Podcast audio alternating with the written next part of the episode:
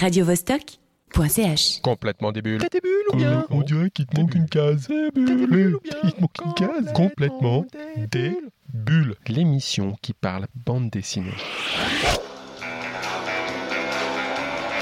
Petit hommage à James Bond et à monsieur, ou plutôt Sir Roger Moore. Roger Moore.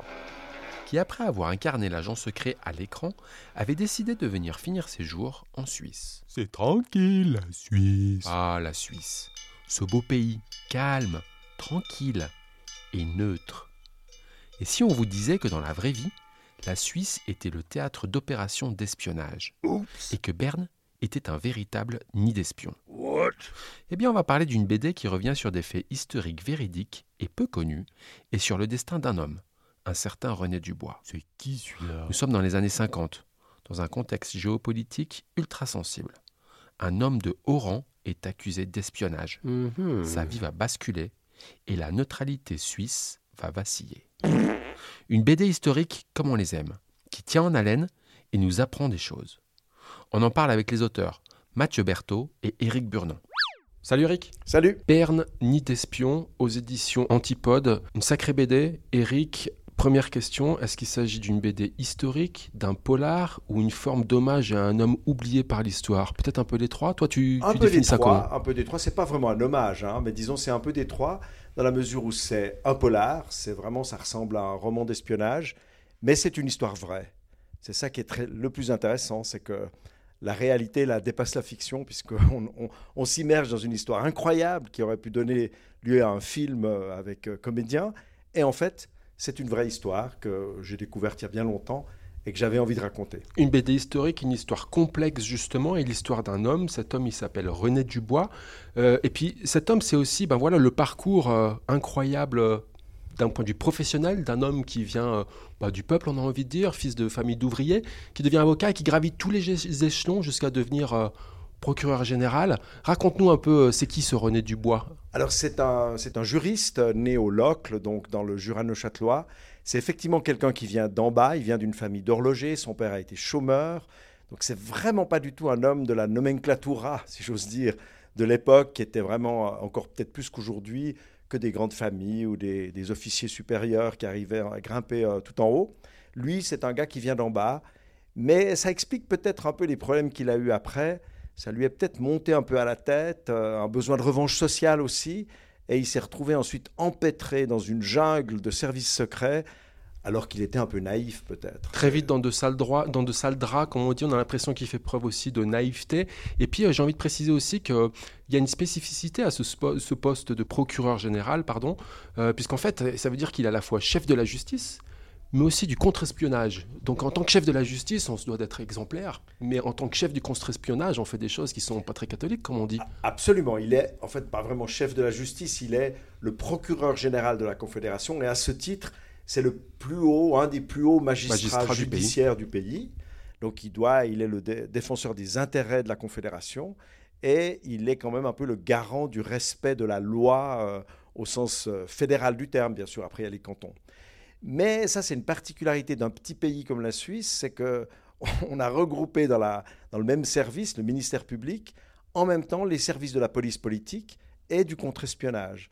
Donc cet homme, il se retrouve à la fois du- de sa main droite, il devait faire respecter la loi, et de sa main gauche, inévitablement, comme chef du contre-espionnage, on est un peu sur euh, la crête. Alors Et voilà, le, parfois, on est un peu à côté, disons. le cadre du poste est posé, pas évident, et il arrive en plus à ce poste-là euh, à une période historique bien particulière. Alors déjà, ben, c'est l'après-guerre, on est dans la guerre froide, fin des années 50, mais voilà, on est aussi là, à la période de la prise du canal de Suez, il y a des tensions en Algérie. Parle-nous un peu de ce contexte-là qui fait qu'aussi, ben voilà, il est arrivé à ce poste-là à un moment euh, sacrément euh, pas évident, comme on dit. un moment très chaud, hein. même si on appelle ça la guerre froide, c'était un moment très chaud. C'est le moment où effectivement il y a euh, l'invasion de la Hongrie en 56, en même temps une guerre qui démarre au Moyen-Orient avec Israël, plus débarquement de Français et d'Anglais à Suez. Et puis à côté de ça, la guerre euh, qui dure déjà depuis trois ans en Algérie, euh, qui devient de plus en plus dure, et où les Français sont vraiment euh, à cran. Et donc l'ambassade de France à Berne est en fait tenue par un barbouze qui contrôle tout, qui est un type qui vient des services secrets français. Et la France axe toute sa politique en Suisse à espionner ce qui se passe en Suisse. Et c'est là qu'ils embobinent ce pauvre Dubois pour en faire un une forme d'allié, si vous voulez. Et alors voilà, euh, il y a tout un tas de protagonistes qui sont des personnages réels, tous plus incroyables les uns que les autres. Ce barbouze, il s'appelle Marcel Mercier, euh, ancien résistant, qui, euh, suite ben voilà, à la Seconde Guerre mondiale, s'est un peu recyclé, comme on dit. Est-ce que tu, tu, veux citer un peu ces protagonistes? Donc il y a ce barbouze, Marcel Mercier, il y a aussi Ulrich Max Max Ulrich. Max Ulrich. Oui, Max Ulrich. en fait, il porte deux prénoms. il s'appelle Max Ulrich. Oui, alors c'est un monde effectivement un peu interlope. Euh, et c'est ça qui donne la saveur à cette histoire. Hein. Mercier d'un côté, Barbouze, euh, effectivement ancien résistant, mais surtout il était dans le service euh, action de la résistance, c'est-à-dire qu'il liquidait les gens en fait pour le compte de la résistance. Mais après il se retrouve dans l'armée et donc dans les services secrets français. Et ensuite, il a fait d'ailleurs une carrière assez flamboyante. Il est devenu général dans l'armée française. Il est devenu général du. Non, mais les, dans le, service de. Maintenant, ça s'appelle la DGSE. À l'époque, ça s'appelait le SDEC, en fait, le service de. service secret français. Service secret français. C'est militaire. Donc, euh, il est devenu général à la fin. Et c'était un homme qui, effectivement, euh, disons, avait des méthodes assez expéditives. Mais eux, ils se considéraient en guerre, les Français. Hein. Ils, ils, ont assassiné un marchand d'armes à Genève en lui tirant une fléchette empoisonnée dans la nuque. Donc, c'est vraiment pas des rigolos. Et puis à côté de ça, dans les services secrets suisses qui étaient minuscules, il y avait un homme fort qui était un Suisse allemand de, Lucerne, qui lui effectivement s'appelait Max Ulrich. Et lui, il avait pas, il, était à la fois, à un moment, il était agent triple probablement, agent suisse, agent français et agent allemand. Donc c'était tout un monde où ça grenouillait beaucoup. Avec au milieu des gens aussi, ben voilà, qui étaient euh, dans le le business de l'armement. Enfin voilà, c'est vraiment, c'est pire qu'un film tout ça. Et puis j'ai noté aussi euh, la présence d'une femme incroyable, euh, Elisabeth de Ancienne secrétaire du général de Gaulle, qui elle ben, se retrouve en Suisse à l'Alliance française. Elle est très romanesque comme ça. Euh, pareil, elle sort, elle est digne d'un film, ah, cette oui, Elisabeth. elle, elle, est vraiment digne d'un film. D'ailleurs, elle a été, dans, elle, a, figuré dans des films. Il y a eu récemment un film sur de Gaulle où on la voit parce qu'elle était secrétaire, toute jeune. C'est elle qui a, semble-t-il, tapé l'appel du 18 juin du général de Gaulle. Et après différentes péripéties, elle se retrouve, elle était à l'ambassade comme attachée d'information à l'ambassade. Et c'est une femme assez mystérieuse. Elle vient d'une grande famille aristocratique française. Je crois que son arrière-grand-père était MacMahon, qui avait été président de la République. Mais on n'a jamais très bien su pour qui elle roulait. Elle était très proche de De Gaulle. À l'époque, De Gaulle n'était pas au pouvoir. Mais elle était surtout assez critique à l'égard de la politique française notamment toute la question de la torture qui commençait à se poser. Il venait d'y avoir la bataille d'Alger avec euh, la Gégène, hein, Le Pen et autres qui, torturaient les, militants du FLN. Donc en France, il a commencé à émerger, surtout du côté chrétien. Elle, c'était plutôt une chrétienne de gauche, en fait. Elle était très critique à l'égard de, la, politique française en Algérie. Donc c'est probablement ça qui l'a amené, mais bon, on ne va pas entrer dans les détails, mais disons, elle, elle était en tout cas pas copine de Mercier qui lui représentait les services. Alors ça c'est bien présenté dans la BD. Alors justement des personnages incroyables, ultra charismatiques, un contexte politique, géopolitique euh, ultra sensible. Et puis finalement euh, la trame de l'histoire c'est bah, voilà des informations sensibles qui sont récupérées par des écoutes suisses et qui sont données au service secret français. Tout ça va savoir va faire scandale et va faire vaciller la neutralité suisse. C'est ça la, la trame de fond, c'est le résumé de mots? Exactement, c'est ça la trame de fond. Euh, il y avait les écoutes téléphoniques d'une ambassade, l'ambassade d'Égypte. Et, euh, mais je crois à l'époque, aujourd'hui encore, d'ailleurs, toutes les ambassades sont probablement écoutées. Hein, on l'a vu avec euh, les affaires plus récentes. Tu anticipes une de mes futures questions? Mais à l'époque, disons, à l'époque, euh, ça avait fait évidemment un peu scandale, parce que c'est des choses qu'on peut faire, ça se fait, mais il ne faut pas que ça se sache, évidemment. Et comme c'est sorti tout d'un coup au grand jour, parce que certains avaient intérêt à ce que ça sorte, pour ébranler ce pauvre Dubois, bah, l'affaire est sortie, puis à partir de ce moment-là, bah, ça, ça a déclenché en cascade des tas d'ennuis. Et effectivement, le Conseil fédéral s'est trouvé très très embêté parce que tout d'un coup, le roi était nu. On disait, mais attendez, c'est un pays neutre et vous donnez des services, des informations confidentielles à la France, ça va pas ça. Donc il y a eu pas mal de, critiques de ce côté-là. Et ils ont vécu une période un peu difficile. Aujourd'hui, on la vit aussi d'ailleurs cette période. Mais... Beaucoup de résonance justement sur cette ah, thématique de, la, neutralité. La neutralité, la, aussi l'autre, le, poste de procureur général de la Confédération, il est, il est un peu fragile. Il y a eu récemment l'état d'ennui avec la FIFA. Hein. Là, au père, il a eu plein de problèmes. Avant lui, il y avait un type qui s'appelait Rocharer qui a aussi eu des problèmes. Non, je ne vous conseille pas de postuler euh, pour être procureur général de la Confédération. Est-ce qu'il a évolué ce poste, euh, le procureur général aujourd'hui en Suisse? Euh, Il a juste, toujours ces deux tâches, ces deux responsabilités finalement Il n'a plus que la responsabilité de, de requérir et d'enquêter en cas d'affaires qui concernent la Confédération. Alors, les services secrets ont été rattachés au département de la Défense, parce qu'avant, il y avait encore une guerre entre les services militaires et les services civils, comme dans tous les pays. Hein. Guerre des polices, ça c'est classique deux services secrets qui dépendent finalement de voilà deux, personnes différentes, personnes différentes et, puis ils, se tirent dans les pattes entre eux. Bernie d'Espion aux éditions Antipode. Donc on revient à cette période fin des années 50 euh, pour euh, ce procureur euh, général donc Dubois. ça va mal finir. Hein? Ça va mal finir effectivement. Il, il, va il va il va chuter quoi. Il va il va tomber. Euh, il va se suicider, quoi, on peut le dire. Voilà, même si je spoil l'histoire. On dit la fin, ça spoil un peu, mais on, dit la fin parce que c'est aussi le début de la BD. On commence avec ce moment où justement il va prendre une décision euh, On le suit, on, raconte l'histoire, ça c'était un peu l'idée de Mathieu. On raconte l'histoire en, étant dans la tête de, Dubois. Et euh, on, est avec lui dans son grenier en fait, euh, dans les dernières heures de sa vie. Voilà, la BD commence comme ça, puis aussi par un processus de flashback, on revient sur bah, voilà, la narration de l'histoire et des faits historiques. On est aujourd'hui euh, euh, également bah, avec le dessinateur Mathieu Berthaud. Salut, Mathieu C'est moi. Alors du coup, c'est toi qui as voulu mettre en place un peu ce choix narratif. Peut-être tu peux nous en dire un petit mot? Bah, disons qu'il y avait différentes pistes et différentes euh, possibilités, mais ce, que je peux dire, c'est que c'est sûr que le, disons l'ébauche de scénario qu'Eric m'avait transmis au départ était euh, encore plus détaillé que ce qu'on a retenu. Donc il y avait encore plus de personnages, on était plus dans le détail du contexte historique, etc.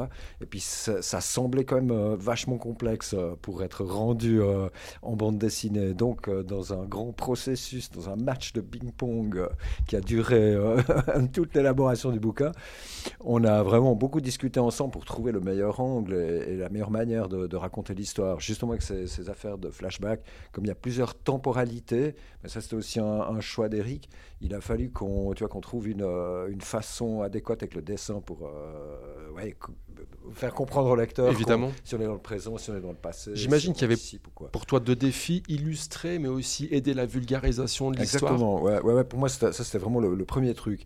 Euh, d'autant que euh, moi, je, me considérais comme un lecteur, quoi. Quand j'ai lu euh, en, premier lieu son son scénar, je me suis dit ouais non, il faut il faut aller à l'os en fait. Il faut vraiment épurer l'affaire et puis se concentrer en fait sur Dubois. C'était aussi ça qui me plaisait, puis c'est ça, qui m'a convaincu en fait de, de, me plonger aussi dans cette histoire. Alors c'est marrant les mots que tu utilises, épuré. Je trouve que justement ton dessin épuré, et c'était un choix justement de parfois être proche de l'esquisse, le choix du noir et blanc, le choix de la aquarelle. Parlons un peu de tout ça, la technique qu'il y a derrière, et si c'est finalement bah, lié plus à hum, ta manière personnelle de travailler et de dessiner, ou si tu as aussi eu un recentrement pour ce, projet euh, spécifiquement?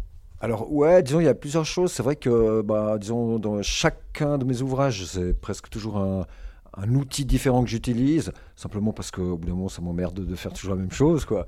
Mais euh, après c'est vrai que dans cette histoire là, c'est ça qui m'avait aussi convaincu. J'aime bien la ville de Berne. Euh, il y a de toute façon des atmosphères hallucinantes dans cette vieille ville qui n'a pas tellement changé en plusieurs siècles. Et puis, euh, ouais, ces bureaux euh, enfumés, tout ça me parlait à fond. quoi. Il y a beaucoup de clopes, il y, a beaucoup de fumée. Ça, ça rajoute un peu à cette ambiance polar. Hein. Et les gens fumaient de toute manière des tonnes et des tonnes de cigarettes à cette époque. Les chapeaux mous, les, euh, les impairs, les vieilles bagnoles. Et je voyais déjà aussi ces rues pavées, mouillées, euh, la pluie. Euh, il y a pas mal de scènes qui se passent. Il y en a en été, bien sûr, mais il y a aussi des scènes hivernales comme ça.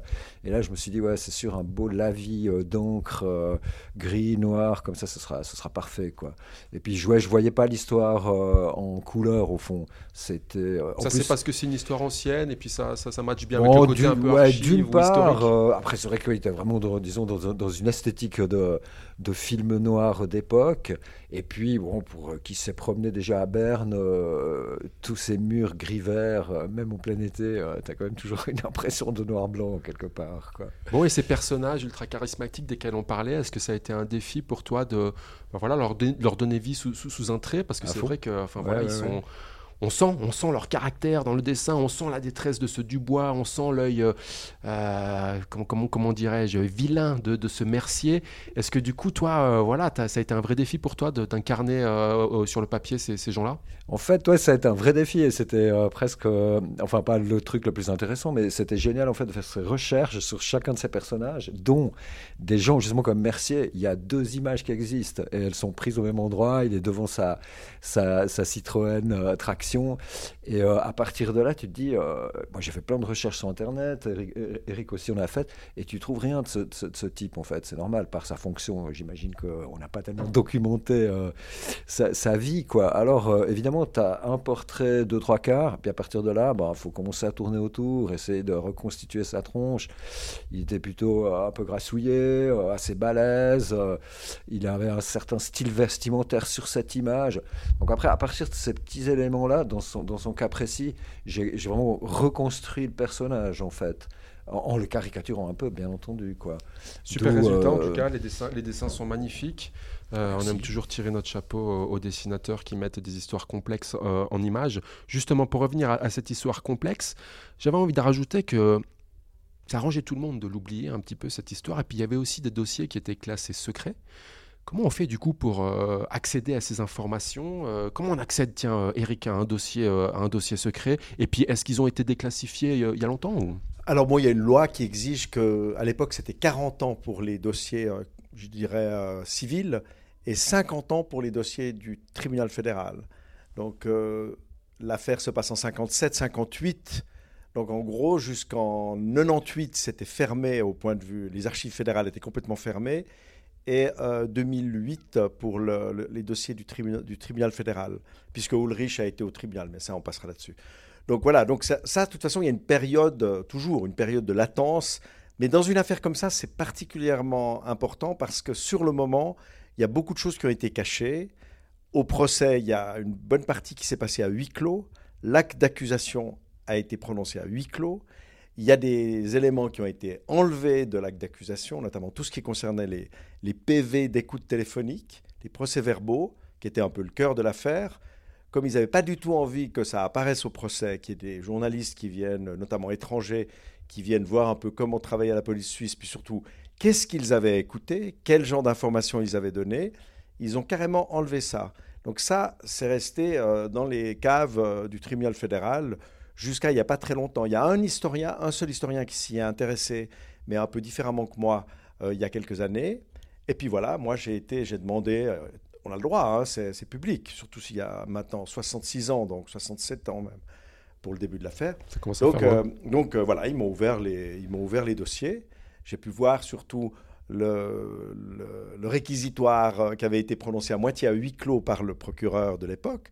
Donc ça, c'était très intéressant parce qu'on voyait un peu ce qu'il y avait dessous. Pour toi, tu as fait quel travail sur ce projet-là? Tu as fait du journalisme d'investigation, tu as été historien, tu as été scénariste, tu as été tout à la fois? Bah, J'ai commencé par faire de l'investigation historique, oui, journaliste dans une certaine mesure, mais c'est surtout, j'ai un peu renoué avec euh, ce que j'avais appris euh, en faisant de l'histoire, parce que j'ai quand même un, master en histoire, donc j'ai quand même une pratique de, des archives.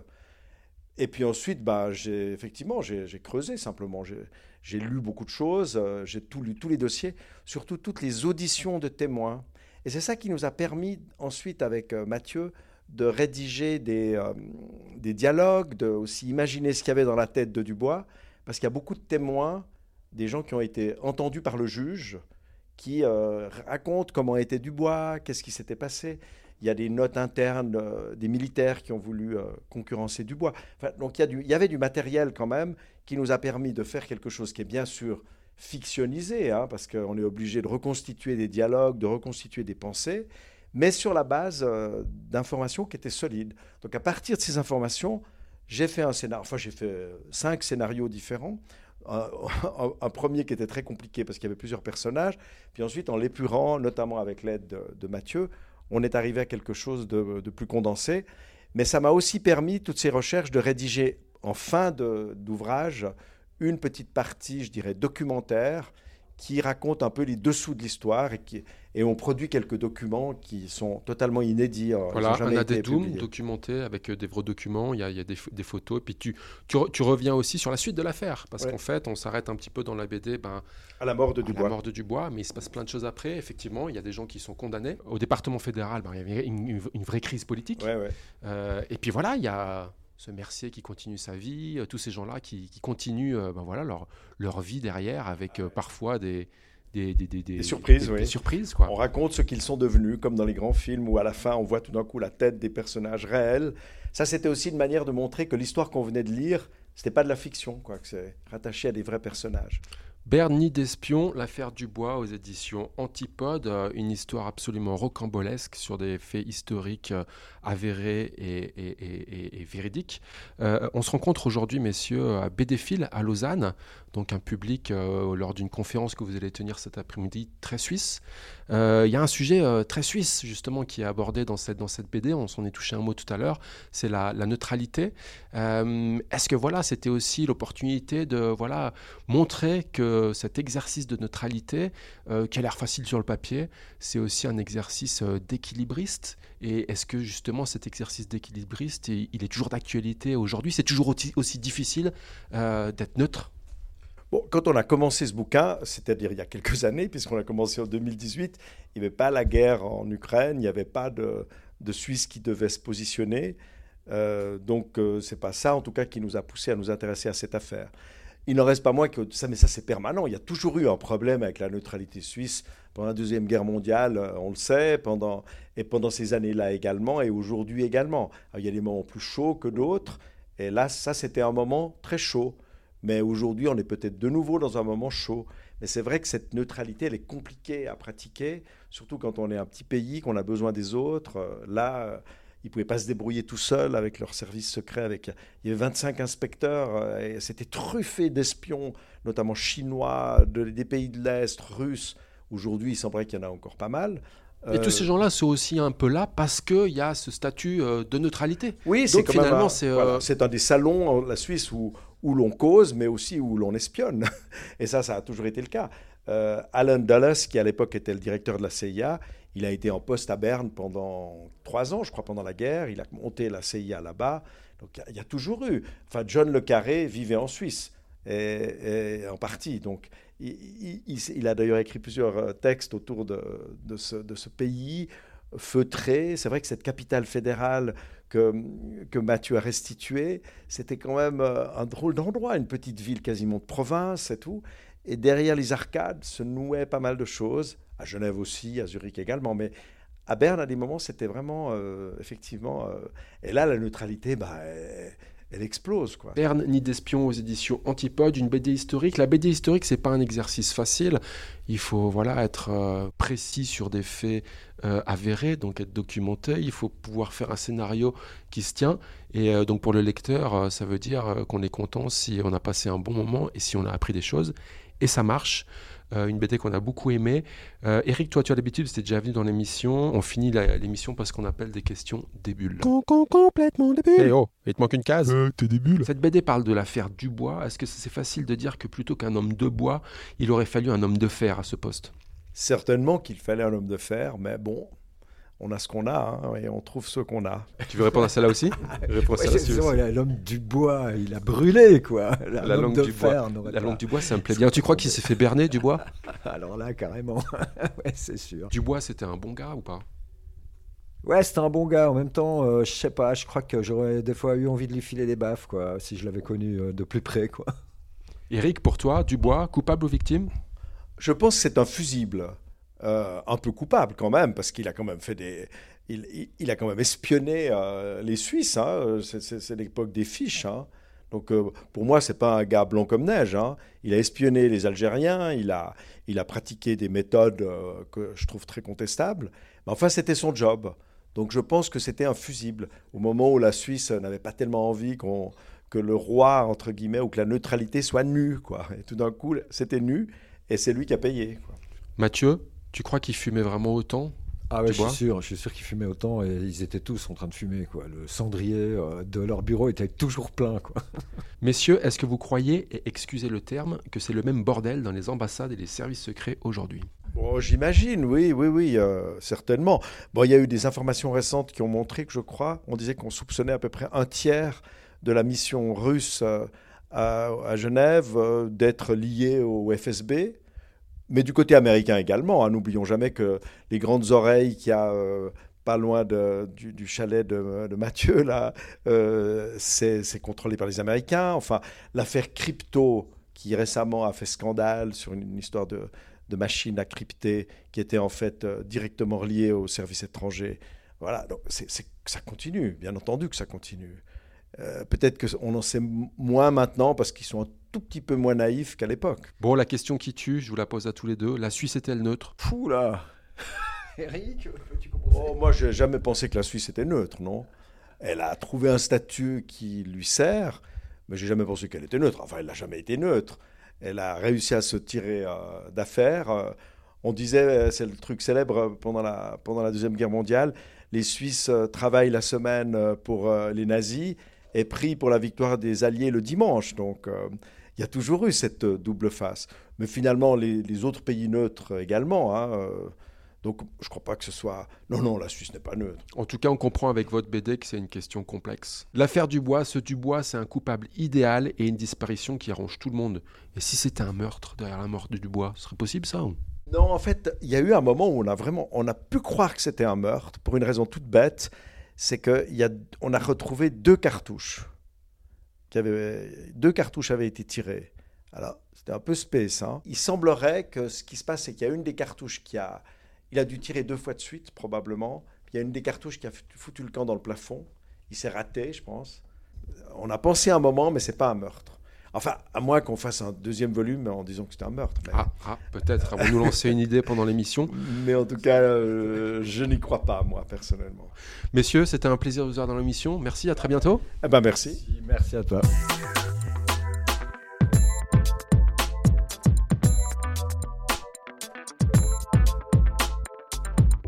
Et pour finir, la sélection de quelques albums que nous vous conseillons si vous souhaitiez vous caler une petite bande dessinée tout prochainement. On commence avec Mkla. Dans un village coincé entre la forêt et la montagne, une jeune femme rêve de liberté. la Il liberté. doit pourtant bien exister un monde au-delà des grandes roches qu'elle aperçoit au loin. Mais personne n'a jamais vraiment osé les franchir. Enfin, pas tout à fait, puisque sa mère a un jour quitté le village et n'est jamais revenue. La jeune femme a envie de faire comme sa mère et de s'enfuir également, mais pour cela, il faudrait traverser la forêt et affronter Mkla. C'est qui Clara C'est une sorte de divinité de la nature qui impose à tout le village des croyances maléfiques, surtout quand il s'agit d'approcher trop près de la forêt et des animaux.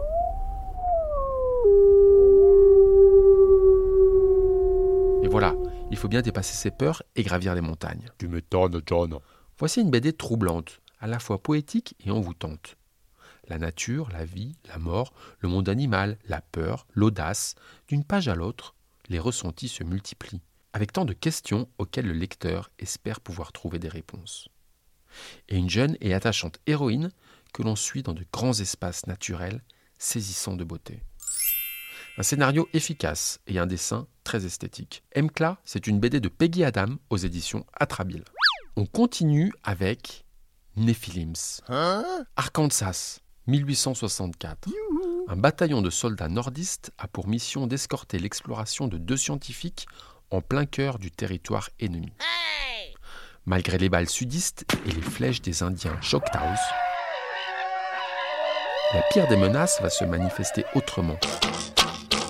Et l'expédition scientifique va révéler l'existence d'un peuple insoupçonnable qui pourrait bien changer l'histoire de l'humanité.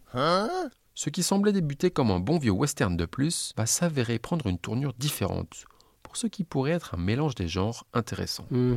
Cowboy, indien, maître, esclave, homme, femme et exploration scientifique, ce tome 1 s'intitule Sur la piste des anciens et pour être le début d'une belle série. Nephilims, c'est de David Duza et Stéphane Créti aux éditions Le Lombard. Et on termine avec Le Dernier Sergent. C'est quoi cette BD Il s'agit ici d'un récit autobiographique de Fabrice No. euh, On dit pas Néo? No. Fabrice No nous sert ici un album volumineux qui sera le premier de quatre. Ouais, un, celui-là, plus trois. Il poursuit en fait une œuvre autobiographique entamée il y a plus de 20 ans. Oula, ça date. Dans ce nouvel album, on le retrouve fin des années 90 et début 2000. en auteur de BD affirmé qui trouve sa petite notoriété et sa place dans le monde des auteurs et des festivals. Mais il reste un homme qui se questionne et se cherche. Un homme seul, et qui a besoin d'assouvir une sexualité compulsive pour laquelle il erre les villes à la recherche de plaisirs charnels. Il dit lui-même qu'il veut souvent sucer des... Pas toujours facile à assumer. Heureusement, la lecture et le dessin sont là pour le guider et le sauver. Il dit d'ailleurs lui-même Je dessine pour supporter ce monde et sa violence. Comme alternative au suicide, ôtez-moi le dessin et vous me tuerez aussi sûrement qu'un cancer. Oups Un pavé de 400 pages, très cru, parfois trop cru même. Mais l'efficacité du dessin et la qualité de l'écriture vous emportent pour découvrir le journal de vie d'un homme singulier. Le dernier sergent, c'est de Fabrice No aux éditions Delcourt. Voilà, voilà. Alors, bonne lecture. Et comme on dit dans l'émission, les bulles, il n'y en a pas que dans le champagne, mais aussi plein les BD. Et le 9e art, lui, se consomme sans modération. Alors, soyez des bulles. Complètement des bulles. T'as des bulles ou bien On dirait qu'il te manque une case. Des bulles ou bien Il te manque une case. Complètement des bulles.